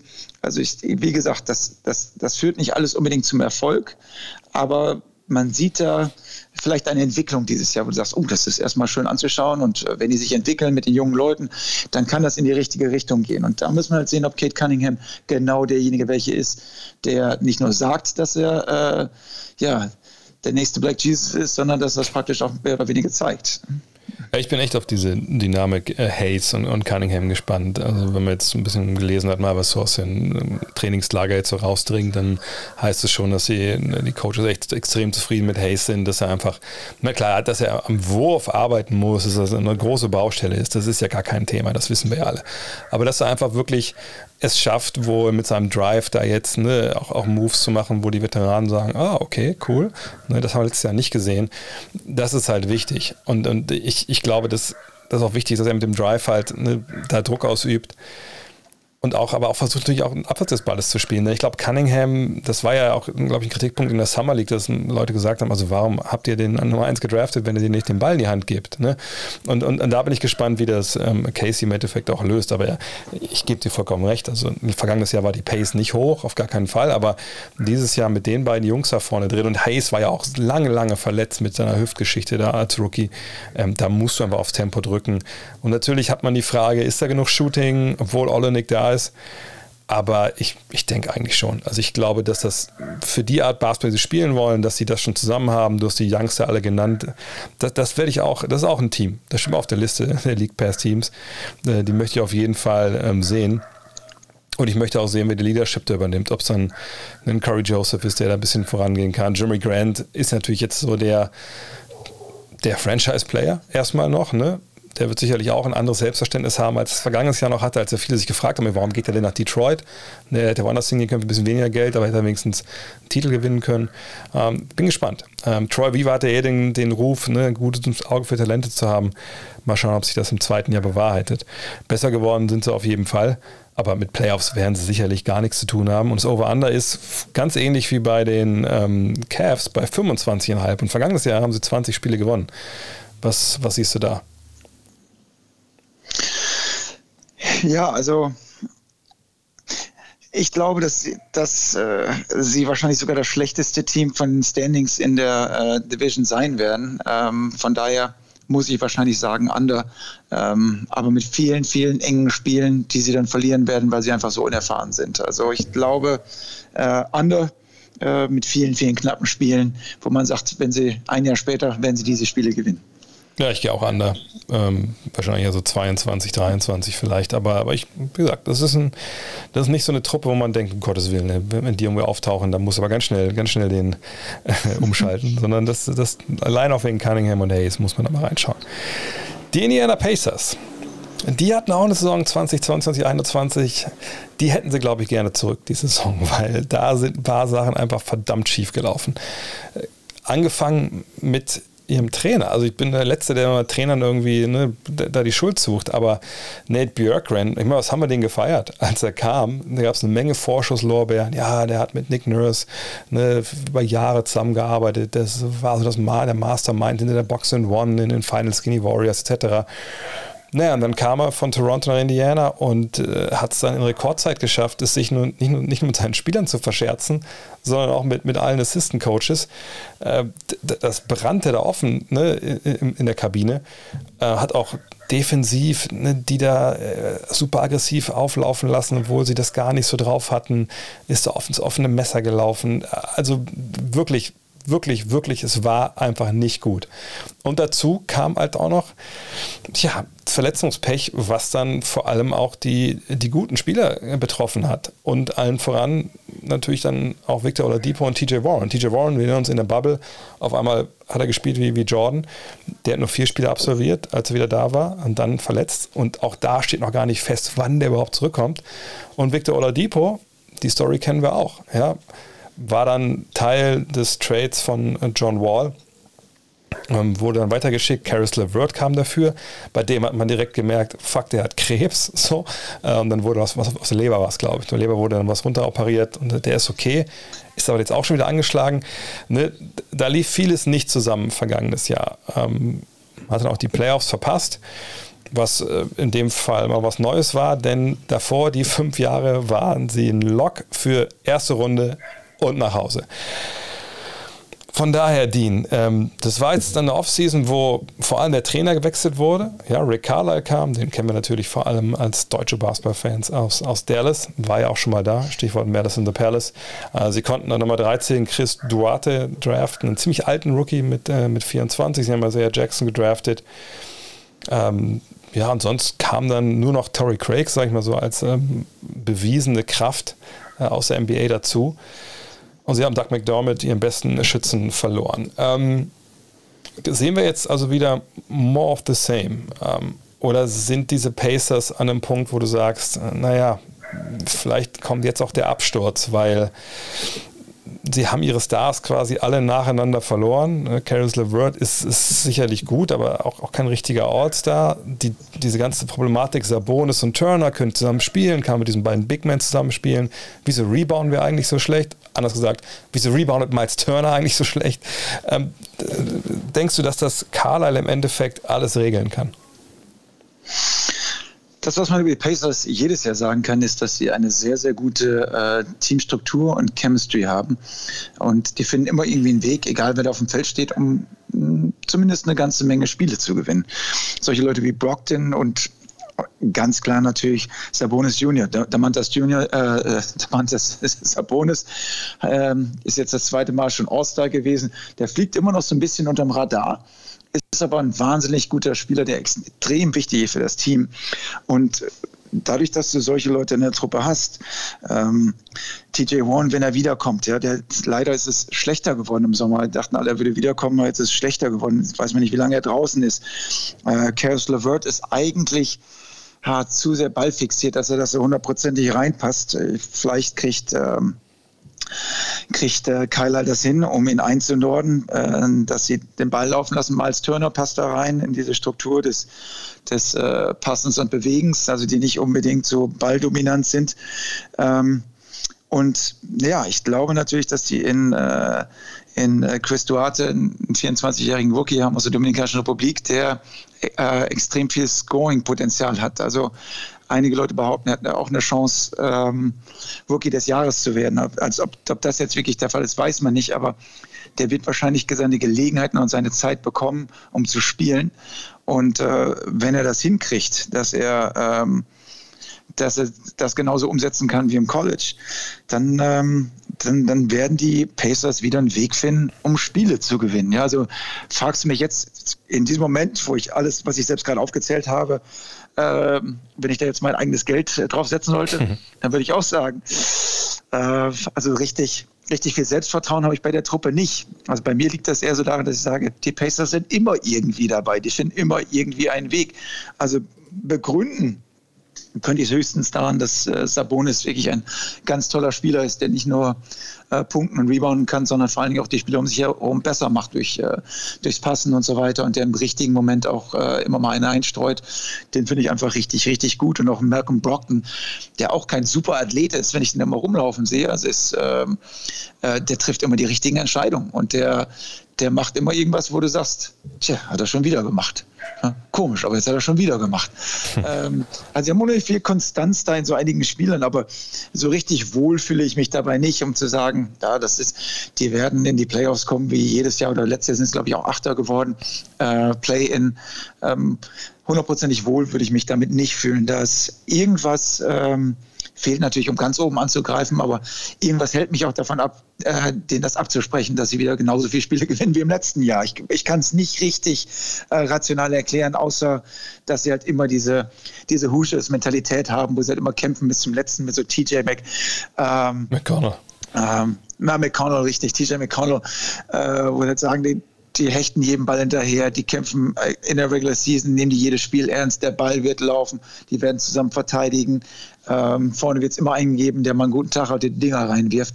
Ähm, also diese, diese Mentalität des äh, ne, wir und äh, alle zusammen und jetzt aber nochmal ähm, mal gucken, wie lange die dich trägt. Aber ich, ich wie gesagt, es, es fällt mir schwer, ähm, die abzuschreiben aufgrund der Geschichte, die sie haben.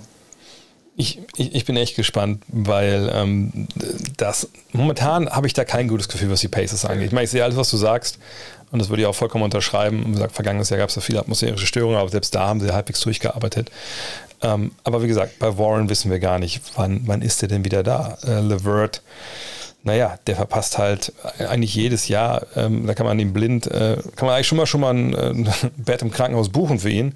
So, weil, ne, ich meine, die letzten beiden Jahre war, war, Covid und so, keine Frage, aber äh, also 1920 hat er 45 Spiele, vergangenes Jahr 47 Spiele, davor 40, dann war es 71 Spiele in seinem zweiten NBA, am ersten Mal 57 und am College, wenn ich erinnerst, in Michigan war er auch schon verletzt. Also, ne, und ich, du brauchst ja Stars, um, um diese Liga irgendwie zu gewinnen und klar, auf dem Papier würdest du sagen, hey, die haben LeVert, das sind 20 äh, Punkte pro Spielmann, die haben TJ Warren, das sind 20 Punkte pro Spielmann, die haben Sabonis, der kann 20 Punkte bringen und Malcolm Brockton und dann hast du noch einen wie Miles Turner, zumindest mittlerweile ist er nicht mehr der ganze Knockdown-Shooter, der hat schon besser von der Dreilinie getroffen, aber vielleicht wird es auch noch besser.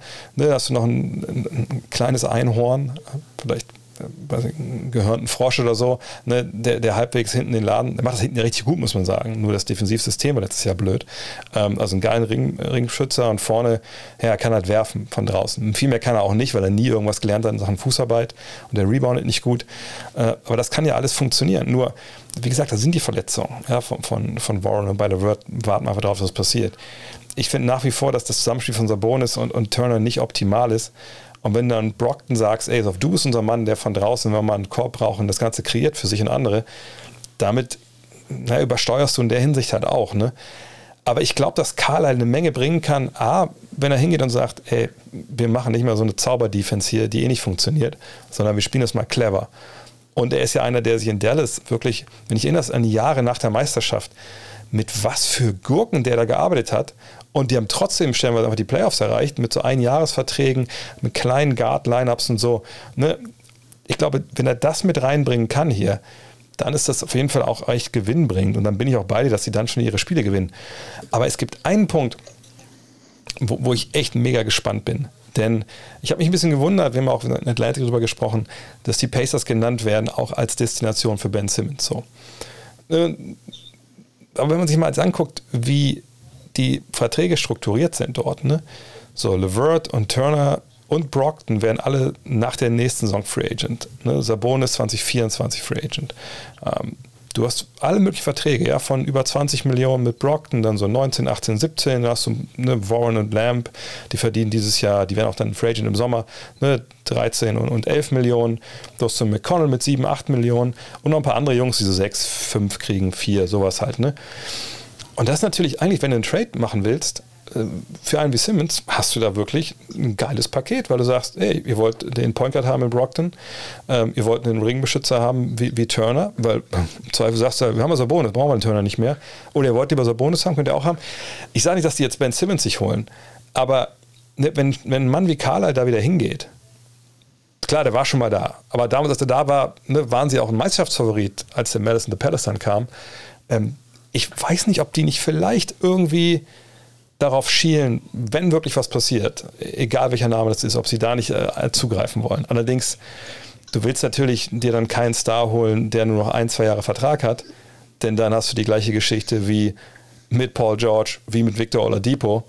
Und dann stehst du in zwei Jahren wieder da, musst du von vorne anfangen. Also, ne, das denke ich, will ich auch beobachten, wie, wie die Pacers äh, sich da schlagen. Aber ich glaube schon, dass die bei, wenn was Großes passiert, dass die dabei sind und auf jeden Fall gut mitbieten können. Ja, die Pacers sind natürlich auch nicht so eine Traumdestination. Also ja. wenn die Spieler mitreden können, dann, dann, sagen die Spieler immer eher Nein als Ja. Ähm, aber wir müssen es einfach abwarten. Indiana ist äh, ja insgesamt natürlich eine Basketballkultur, eine Basketballgeschichte. Da machen wir uns mal nichts vor. Äh, und wenn die wirklich mal einen großen Deal hinbekämen, wäre das schon interessant, auch wenn ich es jetzt noch nicht so richtig sehe. Äh, vielleicht passiert es ja doch. Hm? Das Over-Under ist bei 42,5. Vergangenes Jahr waren es 34 Siege. Da kann ich am Anfang, also das ist genau der Bereich, wo ich sie auch sehe. Ne? Äh, ich denke, sie, sie werden besser werden, halt durch Carlyle, ne? durch das, was aus dem Kader rauscoacht und hoffen einfach mal, dass das Gesundheit halbwegs funktioniert. Ähm, ich würde in dem Fall vielleicht sogar drüber gehen, einfach weil ich glaube, dass das dass sie so froh sind, dass sie einen neuen Trainer haben, äh, ne, dass auch ein paar Jungs natürlich in Contract Years sind, wenn Warren fit ist. Lamp hat ja letztes Jahr auch lange noch an seinem Kreuzbandriss elaboriert. Ähm, und, und ich glaube, ja, nicht weit drüber, 33, 44, aber da, da sehe ich sie schon. Ja, ich sage drunter, liegt aber eher daran, dass ich jetzt sage, irgendwann muss es mal vorbei sein mit dieser, äh, mit dieser Serie, wo sie halt immer so, so weit äh, oben spielen. Und äh, da sie Verletzungsprobleme haben, ähm, denke ich, da kann so schnell was passieren, dass die Saison wieder, äh, ja, wieder an so einem seidenen Faden hängt, dass ich einfach sage, okay, ich, äh, wenn ich drauf, drauf setzen müsste, dann würde ich sagen, drunter. Ja, wir sind das einzige Team, was noch äh, führt vier Center und auch zwei Junge, die sie bei den letzten beiden Jahren geraftet hat, beschäftigt. Aber einen beschäftigen sie auch, dem müssen wir noch kurz sprechen. Äh, wir waren als äh, zweit, zweite Bundesliga-Konnoisseure äh, der 90er Jahre. Äh, hast du es auf dem Schirm, welche Verbindung es von den Indiana Pacers 2021, 2022 in die äh, Basketball-Bundesliga der späten 90er gibt? Ähm, ich glaube, wir reden über Dwayne, äh, Dwayne, Washington Jr., oder? So sieht's aus. Der Sohn von ja. Dwayne Washington Sr., der ja einige Jahre unterwegs war in Röndorf. Wo war er noch? War er noch woanders? Ich weiß gar nicht mehr. Also Dwayne Washington wiederum ist ja auch der Halbbruder von äh, Derek Fisher. Derek Fisher ja. Genau. Von daher ist das so ein bisschen äh, eine Basketball-Familie, Basketball-Royalty, sagt man immer. Da ähm, kommt eine ganze Menge Talent her. Äh, Dwayne Washington ja, habe ich natürlich vorher auch noch gegengespielt, wie du ja auch. Und ähm, ja, schon Wahnsinn, dass äh, der Vater hatte damals, wenn ich mich nicht richtig, richtig erinnere, auch in der NBA gespielt und hat aber meines Erachtens Drogenprobleme gehabt. Irgendwas war oh, da. Ja, irgendwas war da mit Koks, ja, auf jeden Fall. Ja. Aber ein das ist dann, ja, ähm, aber deswegen glaube ich, dass sein, dass sein Sohn, wenn der, ähm, wenn der gecoacht wird von seinem äh, Vater und natürlich auch von äh, Derek Fischer. Äh, die werden bestimmt alle dazu was zu sagen haben. Ich denke, das wäre so, ist das ein Two-Way-Player? Ich, ich weiß nicht, ob er so richtig voll dabei ist oder ob er so, so ähm, äh, auch viel Zeit in der G-League verbringen wird. Aber ist natürlich eine fantastische Geschichte, wenn man sich überlegt, dass äh, wir jetzt schon so alt sind, dass wir mittlerweile über die Kinder von den Spielern ja, das leider echt, echt, echt bisschen bitter, da müssen wir nicht drüber reden. Von daher schnell weitermachen. Und zwar zum letzten Team, was was wir hier auf dem Tableau haben heute in der Central Division. Und das ist, ich weiß nicht, ob es die, meistens noch, die meisten noch wissen, weil die ganze Offseason wurde nicht über die Milwaukee Bucks gesprochen, aber die sind Champion der NBA, amtierend, ja, NBA Champ 2021, von daher die vergangene Saison, die lief relativ gut, obwohl das ganze Jahr rumgekrittelt wurde, auch vollkommen zurecht, da war ich auch mit dabei.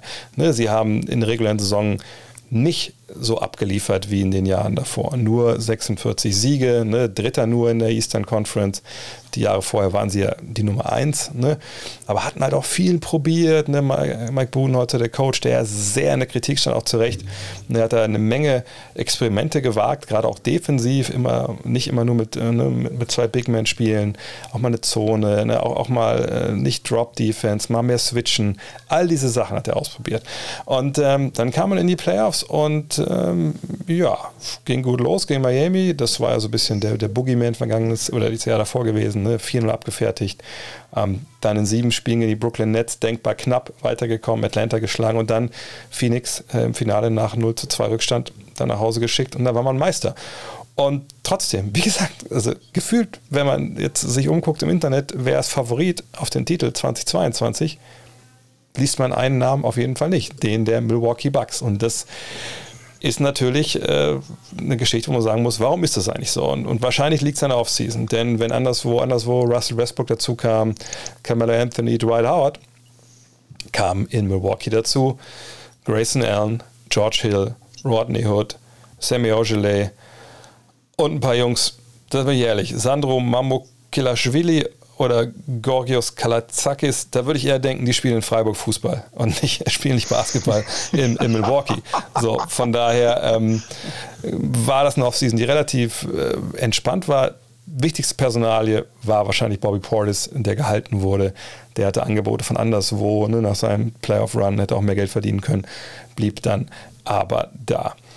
Von daher, Dean, ähm, das jetzt gar nicht irgendwie, oder nur, sag mal, im, im breitesten Sinne zu den äh, Titelfavoriten gezählt werden und eigentlich gefühlt Brooklyn und LA schon im Finale stehen.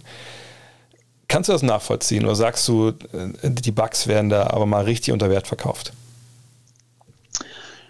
Also erstmal ist es für Milwaukee extrem gut, dass sie so unterm Radar fliegen können als Champion, die nicht gleich mit einem, ja, mit so einem Bullseye auf dem, auf dem Rücken rumlaufen und jeder sie halt jagt. Ähm, klar, Brooklyn hätte mit äh, Harden auf einem Bein und ohne Kyrie äh, war nur eine C-Länge davon entfernt, äh, dass, äh, dass die ähm, äh, dass die Brooklyn Nets sie halt äh, sogar aus, der, aus, den, aus den Playoffs kicken. Das ist schon ganz klar. Aber ähm, also ich sehe da schon eine extrem gute Kontinuität, eine extrem gute Mannschaft, die auch für die Regular Season schon mit vielen Leuten aufgestellt ist, die äh, gerne spielen, noch spielen wollen, also die noch nicht satt sind. Und Jannis, also ist wirklich ein Freak. Also ich glaube, der wird genau mit der gleichen Intensität wieder in die Spiele gehen, vom ersten bis zum letzten Tag, wie sonst auch. Das ist nicht einer, der sagt, ja, das interessiert mich die Regular Season, sondern der wird von vornherein sagen, hey, ich, ich ich gehe jeden Tag zur Arbeit mit meinem, setze meinen Helm auf und gebe Vollgas. Ja? Ich arbeite hart und äh, daran ähm, ziehen sich halt alle hoch. Und deswegen glaube ich, dass die ganz oben am Ende des Jahres wieder dabei sein werden. Natürlich sowieso die Besten in dieser Division sind. Und äh, dann so einige Spieler, die ich nennen möchte, die ich, das sind so, ja, so, ich will nicht sagen schmutzige Spieler, aber so Leute, die du halt brauchst, wenn du wirklich gewinnen willst, äh, auch schon in der Regular Season, wo du sagst, okay, jedes Spiel ist das wert. Also ähm, äh, äh, die Vincenzo, Vincenzo hat äh, ja Verletzungsprobleme gehabt. Der war Starter bei denen, der ist, der ist rausgefallen, der ist jetzt wieder da. Ähm, Grayson Allen, äh, der von der bei Duke gespielt hat, der immer mal auch mal gerne kratzt und spuckt und beißt und tritt, aber der auch trotzdem, ne, der macht seine zehn Punkte pro Spiel. Ähm, tut alles, um so ein Spiel zu gewinnen. Ja, das ist einer wahrscheinlich einer der gehasstesten Spieler in der NBA. Aber solche, solche Spieler brauchst du halt eben. Auch so ein, so ein Bobby Portis, der sich voll in den Dienst der Mannschaft stellt. Also ein Rodney Hood, der extrem ja, also überhaupt nicht konstant gespielt hat die ganzen Jahre, der jetzt nochmal quasi eine neue Chance bekommt. Äh, da sind, also Joe Holiday muss man sowieso keine Sorgen machen und über ähm, äh, Pat Connaughton ist, ist auch so einer, der ist sehr, sehr solide. Uh, George Hill ist sehr, sehr uh, solide. Und ein Spieler, über den wir ja noch gar nicht so richtig geredet haben, den ich halt einfach uh, absolut super finde, ist Chris Middleton. Ja. der hat vielleicht auch mal Spiele, wo er, der ist vielleicht nicht immer konstant, wo du sagst, dann taucht er vielleicht sogar mal unter. Aber in Playoffs hat er Momente gehabt, wo du sagst, das ist schon wirklich vom anderen Stern. Da übernimmt er einfach das Spiel und äh, bringt das alleine nach Hause offensiv. Ja, also das ist ungefähr so, als wenn Sie gesagt haben, Jannis hat ja auch mal ein Spiel gehabt, wo er 50 gemacht hat. Aber äh, im Grunde genommen ist Middleton derjenige, wenn es um das letzte Play geht im Spiel, wo du halt Richtung Middleton guckst.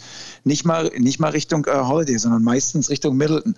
Und wenn du so einen Closer hast und der das recht regelmäßig abruft, dann muss ich sagen, dass dieser Junge, der mal ein Second Rounder war, bei den, von Detroit, Detroit glaube ich, gedraftet wurde seinerzeit, so eine Karriere hingelegt hat, ist absolut beeindruckend. Und der ist ja auch noch da. Also das ist so eine na, etwas andere Big Three mit aber sehr guten Rollenspielern, die alle ihre Rolle verstehen und auch alle gewinnen wollen, die alle heiß sind und noch nicht allzu alt sind. Denn also wenn wir jetzt über die Lakers reden würden, dann, dann siehst du ja, das ist eine ganze Menge Alter bei denen, wenn du mal auf das Alter guckst. Also so wild ist das gar nicht. Also viele Leute so in den, in den späten 20er und, und, und, und frühen 30ern. Klar, George Hill ist 35, aber ähm, ich glaube, der wirkt sehr, sehr fit auf mich. Und Brooke Lopez ist 33, aber der lebt ja jetzt auch nicht von seiner Athletik. Äh, und solche Leute sind einfach sehr, sehr gut für eine Mannschaft, wenn du Großes vorhast. Ähm, ich denke, dass wir ähm, ja, die auf keinen Fall abschreiben sollten, wenn es nachher um die Meisterschaft geht. Also klar, bei Brooklyn denkt jeder immer daran, dass äh, wenn alle mitspielen, sind die unschlagbar. Aber ein Meister muss auch immer äh, erstmal viermal in einer Serie geschlagen werden. Und äh, ich glaube, es war Rudi Tomjanovic, der gesagt hat, don't ever underestimate ja, the heart of a champion. Ja? Und genau dieses würde ich auch anwenden in, in diesem spezifischen Fall. Denn ähm, die Leute sind ja nicht satt, sondern die haben Herz. Und die haben, glaube ich, letztes Jahr, Jano Jannis hat jetzt erstmal verstanden, äh, wie das Gewinnen funktioniert. Viele Stars haben letztes Jahr vielleicht nicht gespielt, aber ich glaube, dein Selbstvertrauen ist durchs Dach. Und ich sehe die ganz, ganz weit oben, ob äh, mir das jetzt gefällt oder nicht. Aber ich, ich sehe von denen, äh, obwohl die jetzt keinen weiteren Star verpflichtet haben, dass sie das, was sie gemacht haben, im Grunde genommen genau das Richtige war. Ja, ich finde es, wie es gelaufen ist diesen Sommer und, und, und, und wie das Narrativ da jetzt sich darstellt, finde ich, ist das Beste, was den Bugs passieren konnte dass die jetzt eben nicht auf irgendein Podest gestellt werden und man denkt, ach krass, die, die, die werden auf Jahre hin mit Beckenbauer zu sprechen, nochmal eine Fußballreferenz, kein Spiel mehr verlieren. So, ne? das, das war genau das Richtige, denn wenn wir uns erinnern, ich meine, das war ja nicht so, dass sie mit, mit wehenden Fahnen durch die Playoffs gegangen sind und dass die über jeden Zweifel erhaben waren. Nein, ich weiß, dass wir bei unserer Five-Show, die wir im Netz gemacht haben, saßen vor den Finals und haben gesagt, also eigentlich sind die vom Personal her die bessere Mannschaft, aber wir können uns alle nicht vorstellen, dass sie den Basketball spielen können, mindestens vier Spiele lang, den sie halt spielen müssten, um zu gewinnen. Und ähm, da haben sie sich alle Lügen gestraft. Auf einmal haben sie dann gefunden, sie, auf einmal waren sie äh, super solide, sie waren super seriös, ne? sie haben aufgehört, diese, diese stellenweise wahnwitzigen, auch taktischen Entscheidungen zu treffen, äh, offensiv wie defensiv. Sie waren auf einmal ein Team, was mit Janis auf der 5 gespielt hat und variabel geswitcht hat. Sie haben vorne mit Janis als, also als Matchup-Hunter, ne, da sind da reingegangen. Es gab dann die, die freien Abschlüsse und da konnte auf einmal auch natürlich auch Phoenix dann nicht mehr kontern. Und die Frage, die ich mir halt stelle, ist, retten sie diese Identität, die sie eigentlich da gefunden haben, retten sie die in die Saison. Und ich glaube, du läufst mehr Gefahr, wenn alle dich hochjubeln und so bla bla, und du ein bisschen denkst, okay, wir sind Favorit, das läuft alles so weiter, äh, das zu verlieren, als wenn du aufwachst und merkst, Alter, keiner redet über uns. Ich glaube, Janis hat es ja selber auch gesagt, ey, wir sind kein Favorit und das, wir fangen wieder bei Null an und das ist natürlich genau richtig. Und für mich kommt da natürlich äh, vor allem Budenholzer ins Spiel. Ne, und ich frage mich, was macht er jetzt in, in dieser Saison? Ne, geht er zurück zu dem, was wir vor zwei Jahren gesehen haben, so nach dem Motto, hey, wir spielen äh, Drop Defense, das ist unser Ding, ne? keine Dreier, ähm, ne? ihr könnt gerne in der Mitteldistanz werfen, wenn ihr wollt, aber Korb ist zu. Ne? Und dann gewinnen die ihre Spiele, aber sind dann nicht bereit ne, für die Playoffs. Oder sagt er, okay, wir haben viel gelernt letztes Jahr, auch er selber als Coach und wir bei uns als, als Team, wir gehen jetzt hin, ne, wir, wir schrauben an den, ne, an den Stellen, wo wir gemerkt haben, okay, das war nicht ganz optimal. Ne, wir gucken, was bringen uns die Neuverpflichtungen. Und ich gebe dir recht, es sind eine Menge Jungs, Jungs dabei, die echt wichtig sind. Also ein George Hill ist ein klares Upgrade gegen Jeff Teague. Ne, der, der, trifft seine drei, der spielt Defense, der, der, der ist solide. Allen hast du angesprochen. Ähm, Rodney Hood, klar, hatte der einen Achillessehnenriss vor, vor zwei Jahren, äh, war danach viel verletzt, aber das ist ein absoluter Bonus, wenn, wenn der was bringt. Und wenn DiVincenzo zurückkommt, ist diese, diese Flügel, ähm, einfach auch, auch viel breiter aufgestellt, als es zuletzt war. Und natürlich tut der Verlust von Tucker weh, aber ich, ich denke, den brauchst du gar nicht mehr. Also wirklich, Peter Tucker hat, glaube ich, auch den Jungs gezeigt, ne, was so diese, diese Härte ist, was dieser Einsatz ist. Und wenn sie das alles rüber retten können, dann denke ich, ist das eine Truppe, die zum einen in der regulären Saison eine Menge, Menge Spiele gewinnen wird und wo ich mich auch nicht wundern würde, wenn wir sehen, dass sie wieder mit den Nets in sieben Spiele gehen und dann kommt es ihm darauf an, wer im Endeffekt dann das Ganze dann an dem Tag gewinnt. Aber ähm, ich halte auf den Bucks, Bucks eine Menge, Menge Stücke und ich finde das richtig gut, auch was sie in der Offseason gemacht haben, wenn ich ehrlich bin. Janis ist erst 26 ja. Jahre alt. Ja, also der kommt jetzt erst in seine Prime. Also ich war nie ein großer Fan von dem, was äh, Jannis da eine Dreierlinie macht, dass er da seine Steine wirft und äh, Freiwürfe nicht konstant äh, reinschießt und ähm, eigentlich die mit seiner Physis mehr oder weniger die Leute überpowert, dass er eigentlich eher ein, quasi ein Shaquille O'Neal ist, als er, dass er so ein filigraner Techniker ist. Ähm, aber was ich halt äh, extrem gut an ihm finde, und da muss ich ihm jetzt mal ein Kompliment aussprechen, ist, also er schießt auch mal hier einen Backstein von der Dreierlinie und schießt auch mal Freiwürfe fünf in daneben. Aber weißt du was? Der macht weiter. Ja. Der ist nicht wie Ben Simmons und geht auf einmal in so eine kleine, äh, ne, wird so klein wie eine Maus, sondern weißt du was? Wenn der zwei Freiwürfe daneben schießt, der geht nächstes Mal genau da wieder hin. Und er sagt, dann gib mir eben die nächsten zwei. Ja? Dann schieße ich jemanden Freiwurf Erbau oder sch äh, schmeiß mal vorne einen gegen den Ring. Aber ich mache das genauso weiter. Und nächstes Mal stelle ich dann wieder hin. Und irgendwann treffe ich die Dinger dann halt. Dass er halt nicht klein wird, sondern groß bleibt. Und äh, klar, lass ihn hin und wieder mal einen Dreier schmeißen, ist ja auch okay. Äh, hin und wieder trifft er auch mal welche. Äh, dass das nicht sein, sein einziger Go-To mehr ist, das hat er, glaube ich, jetzt gelernt. Äh, das ist auch gut für ihn.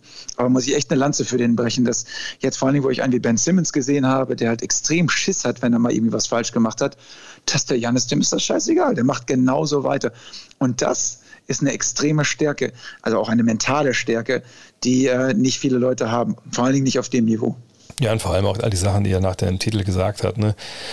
Das, ist genau, was du natürlich hören willst. Und muss auch sagen, ne, es gibt wenige Big Threes, die so gut mit ihren Skills zusammenpassen wie Holiday, Middleton und Antetokounmpo. Ne? Ich meine, könnte man jetzt sagen, ja, aber Antetokounmpo, der hat ja viel den Ball in der Hand. Ja, aber Holiday braucht ihn ja gar nicht in der Hand. Ne? Also es ist, es passt so super gut. Ne? Du hast mit, mit Middleton, den du hast du angesprochen, ne? den Jungen, der dir die, die Mitteldistanz-Dinger holt, die schweren Teile, gar keine Frage. Du hast mit Holiday den Verteidiger.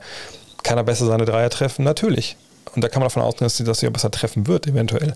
Ähm, aber das sind drei Anführer, die sind alle ruhig, ne? es ist keine Disease of More, wie es Pat Riley genannt hat. Und ich, ich bin echt gespannt. Und wahrscheinlich wird sich im Endeffekt entscheiden, wie weit sie dann kommen, auch am Buyout-Markt. Ne, da, werden, da, werden, da werden eine Menge Leute wieder Schlange stehen, wenn es dazu kommt. Ne, wenn irgendwelche Spieler, Veteranen frei werden, die, die Nets, natürlich die, die Lakers, ähm, aber eben auch die Bucks. Und wenn Sie sehen, PJ Tucker kam letztes Jahr während der Saison erst so. Und ähm, wenn Sie da vielleicht noch ein bisschen was kriegen, okay. Aber selbst wenn Sie mit dem Kader jetzt so in, in die Playoffs gehen, das ist auf jeden Fall eine super gefährliche Mannschaft äh, wo du auch vielleicht sogar von Leuten wie Jordan Novara noch ein bisschen was erwarten kannst. Ähm, wie gesagt, mal gucken, was mit DiVincenzo ist, wenn er zurückkommt. Ich, ich mag die Bugs, auch ein Team, was ich mir jeden Fall viel angucken werde. Auch weil ich wissen will, ne? ich will bei Janis gar nicht so wissen, hey, trifft er seine Dreier jetzt, sondern ne, hat er gelernt aus diesem sechsten Spiel in den Finals, wenn ich erinnerst, als er einfach übernommen hat, er hat die Freiwürfe getroffen, er ist hingegangen, wo es weh tut, nicht nur ihm selber, sondern auch dem Gegner, ne? und hat einfach auch immer diesen Killerinstinkt, den wir in vielen, vielen wichtigen Spielen bei ihm nicht gesehen haben. Und wenn er das konserviert hat und die anderen Schritt nach vorne machen, einfach das Selbstvertrauen haben, dann ist das halt eine, eine verdammt schwer zu schlagende Truppe. Ähm, das Over-Under. Ähm, da sind wir bei den Milwaukee Bucks sogar bei 54,5. Ich gucke mal in die Liste hier rein. Warte mal, bei 55,5 standen die Nets. Die Lakers stehen bei 52,5 nur. Also 54,5. Vergangenes Jahr haben sie 46 äh, gewonnen. Die Jahre davor haben sie natürlich richtig Vollgas gegeben. Würdest du da jetzt drüber oder drunter gehen? Ich gehe tatsächlich over, weil ich halt glaube, dass äh, Janis von vornherein wieder Gas gibt und die anderen einfach nur ihm folgen werden und sagen, wenn, wenn unser, unser Superstar Gas gibt, dann geben wir alle Gas.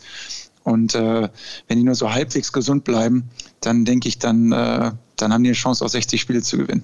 Ja, ich denke auch zu rübergehen. Ich würde mich auch nicht wundern, wenn die am Ende die meisten Spiele im Osten gewinnen, denn das Drama, was wir in Brooklyn jetzt schon haben, ne, da müssen und wir. In Philadelphia.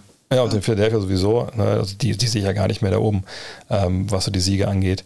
Ähm, ne, dann kann das durchaus sein, dass, dass das Milwaukee da wieder von oben grüßt am Ende äh, von der Tabelle. Ähm, aber die Karten werden natürlich dann in den Playoffs nochmal neu gemischt. Aber die Bugs, wie gesagt, freue ich mich auch brutalst drauf. Ja, und ich glaube, alle, die zugehört haben, können sich dann auf den dritten Teil unserer Preview natürlich auch freuen. Dean, danke schon mal soweit hier für den zweiten Teil des Ostens. Den, den dritten gibt es dann Ende der Woche. Ähm, vielleicht abschließend, du bist gerade in LA. Was, was steht noch an heute bei dir?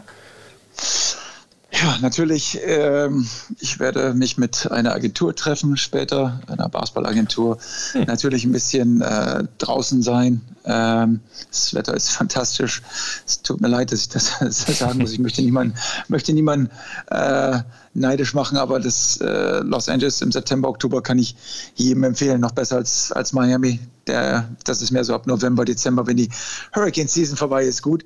Ähm, werde gleich noch ein bisschen ins, äh, ins Gym gehen und äh, natürlich den Tag genießen, wie ich das mit jedem Tag versuche. Dann lebe weiter in deinen Traum, Junge. Wir sprechen uns die Tage wieder. Und dann geht es dann natürlich um die Division, die noch fehlt im Osten, die South East Division. Bis dann. Ja, mach's gut, mein Bester. Hello. Look at this.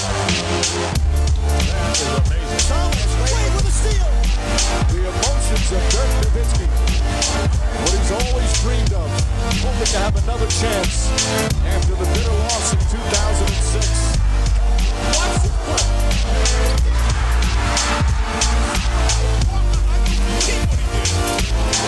That is amazing.